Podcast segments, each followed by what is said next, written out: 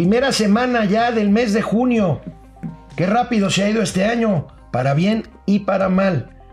Iniciamos momento financiero correspondiente a este lunes 3 de junio de 2019. Mauricio Flores Arellano, encantado. Mi estimado Alejandro Rodríguez Cortés, estos han sido como cinco, cinco minutos. ¿Pero bajo el agua? Más o menos. Y los que vienen, ¿eh? Y sin tanque. Y los que vienen.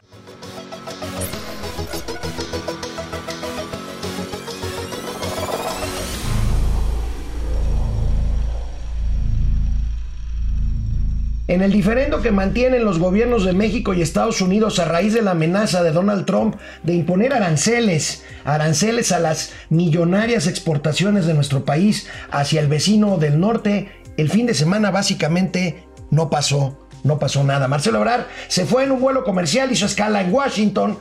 Qué barbaridad. Hizo una escala en Washington, se sacó una selfie Hicieron la morninguera. Hicieron la morninguera hoy en la mañana y básicamente las posiciones no cambian. El presidente Trump fue muy duro el fin de semana. Dijo, yo no quiero que vengan delegaciones a platicar. Tienen 25 años platicando. Yo quiero hechos de que paren, de que paren la migración. Bueno, pues, en el sur de la ciudad, en el sur del país, en la frontera sur eh, de México y por lo tanto en la frontera sur de Estados Unidos. Pues estás hablando ya de los taxistas que de hoy armando un desmadre aquí en la ciudad de ese México. Es otro paro. Pero ese es otro tema, porque están yéndose, digo, nada más entre paréntesis, contra las aplicaciones de internet, lo cual no quiere, no es más que un retroceso Hay tremendo. que competir, señores. Pero bueno, a ver, volvamos al tema. El tema ahí esencial es que, pues, la Big Delegation a la que se refirió Donald Trump, pues le están dando una desdorada. Digo, lástima, es cierto. Este fue un discurso, la morninguera para consumo interno, pero pues este, pues no hay nadie en la Casa Blanca, ¿eh? No hay nadie, los reciben hasta el miércoles. Espero que estos días sean de un trabajo intenso de cabildeo con empresas, eso sí es fundamental, con las que cotizan en el New York Stock Exchange, en la Bolsa de Chicago. Porque efectivamente, como muchos los han advertido, el primer afectado van a ser los consumidores gringos. Pero no nos hagamos ilusiones nos pega más a nosotros. Bueno, miren, precisamente hoy hay una discusión. Los dos principales periódicos financieros de México tienen en su primera plana, pues, dos visiones a las que se refiere precisamente mi amigo Mauricio Flores Arellano. Por un lado, el economista dice: aranceles de trompalazo en el pie en Estados Unidos. Ciertamente, si se aplican estos aranceles, los primeros afectados van a ser los consumidores de Estados Unidos porque van a empezar a pagar más por los productos que importa Estados Unidos de México. Pero por otro lado, si Trump sigue con esto, pues obviamente que México tendría que responder con una medida similar. Esto es aplicar aranceles, aplicar cuotas a a su vez a las importaciones que hace México de productos gringos. Entonces esto pues no sería otra cosa que una guerra comercial.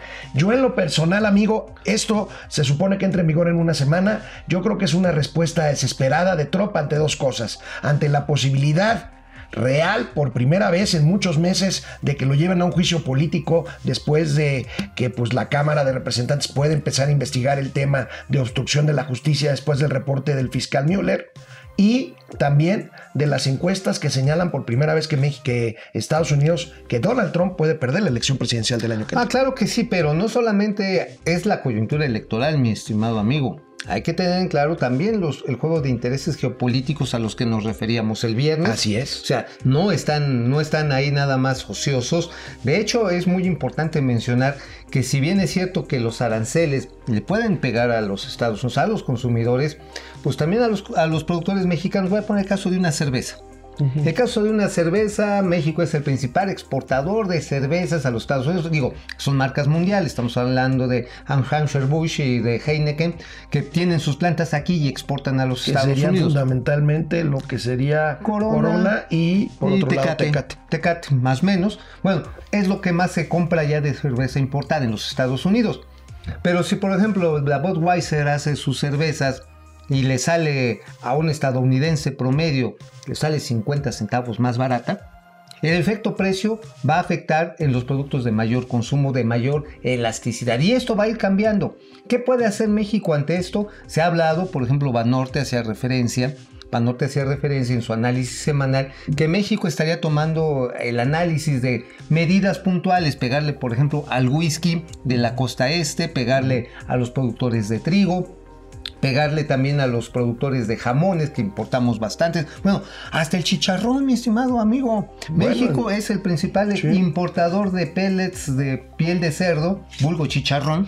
Bueno, yo les quiero decir que el principal productor de chicharrón en el mundo radica en Chicago, pero es mexicano. Así Alejandro Silva. Ah, nada más. Sí, sí, sí, sí, Ajá. Entonces imagínate, todo esto sí les puedes pegar a su núcleo, a su núcleo, pues ahora sí de votantes, pero sin embargo, tarde o temprano eso también se nos acaban las baterías. O sea, nuestra, nuestro margen de maniobra pues es 10 veces menor al estadounidense, nada más comparando el tamaño de las economías. ¿Cuál es la ¿Cuál es la posición de México? Es una posición difícil. Yo creo que a nadie No nos conviene una guerra comercial. Ya hace un momento. ¿Sabes cuál es la posición?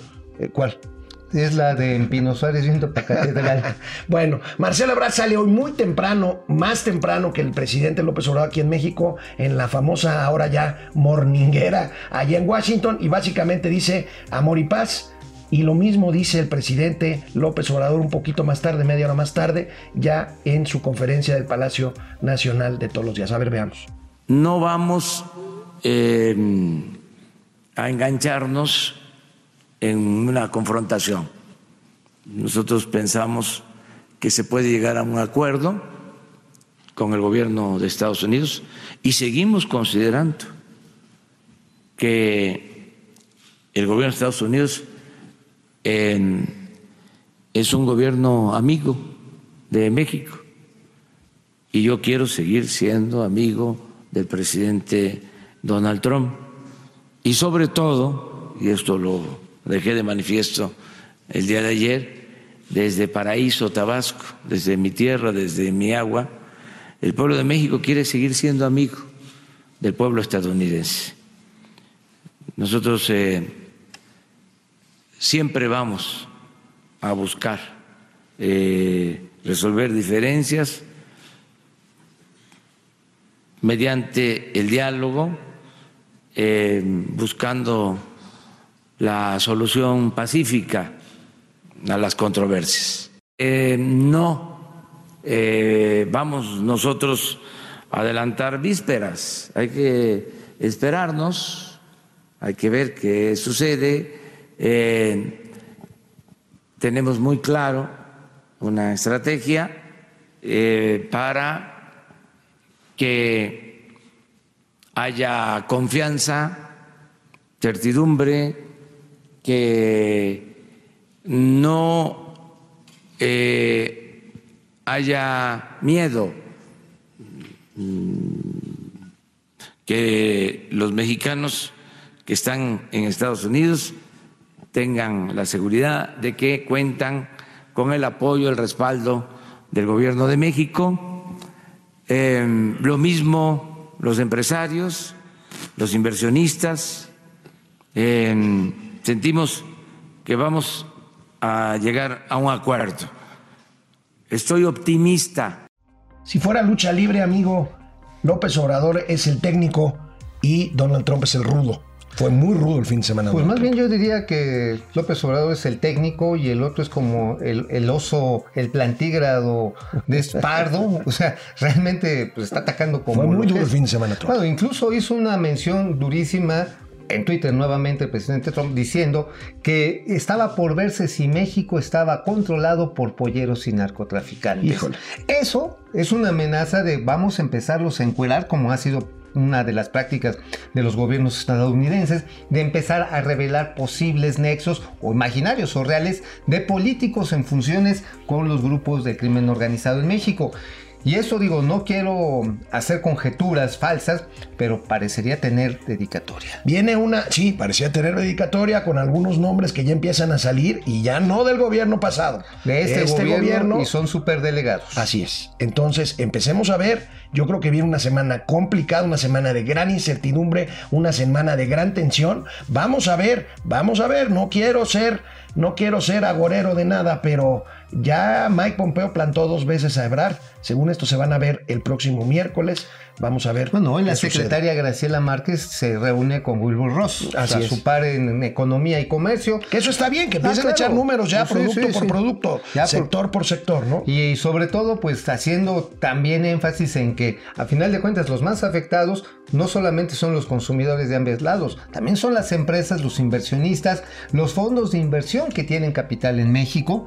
No les conviene que México se encarezca y se vuelva volátil porque entonces sus capitales corren riesgo. Entonces es mucho mejor ahora sí que llevar esa fiesta en paz, aunque repito, nuestra posición Por lo pronto, amigo, híjoles, es como menos... que se nos hubiera caído el jabón. Sí, así es, en el, en el vapor. En el vapor. Hace menos de Así 10 estamos. minutos, el Banco de México sacó su encuesta, esta que hace entre los principales analistas del sector económico. El tema del pronóstico económico ya es lo de menos porque todavía no incluiría el factor de la amenaza de Trump, pero sí hay grandes señales de que la perspectiva de que la economía empeore en sus indicadores en los próximos seis meses es verdaderamente dura y preocupante. También INEGI hoy da a conocer el índice de confianza del sector empresarial, la opinión, y pues la opinión marca una reducción en los primeros cinco meses de este año, porque es bueno, es al mes de mayo, todavía no incluye.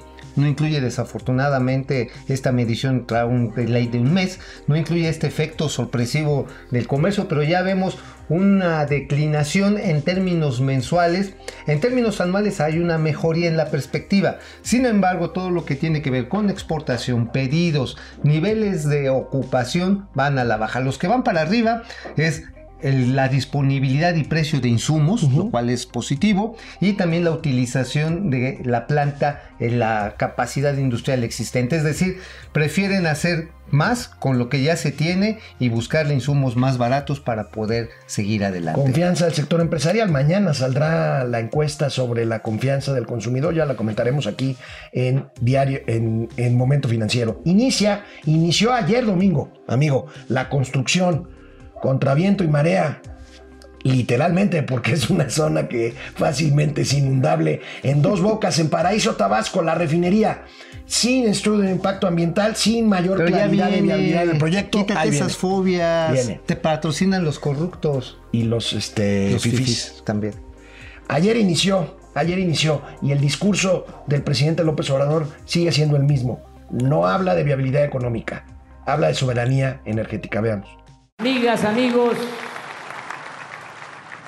paisanas, paisanos, señoras, señores, me da mucho gusto estar aquí en Dos Bocas, en Paraíso, Tabasco, en el inicio de los trabajos de esta refinería. Es oportuno contestar sobre algunas interrogantes, dudas sobre la importancia de esta obra. Primero, como lo expresó el ciudadano gobernador, debemos de pensar en la autosuficiencia energética.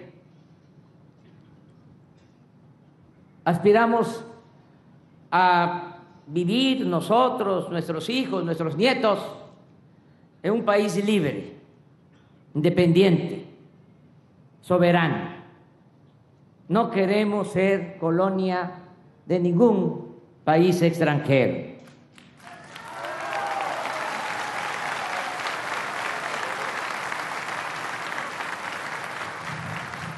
Y eso se logra cuando se tiene autonomía, cuando se tiene autosuficiencia energética, que en la actualidad eh, se ha perdido porque dependemos mucho, demasiado, de la compra de los combustibles en el extranjero.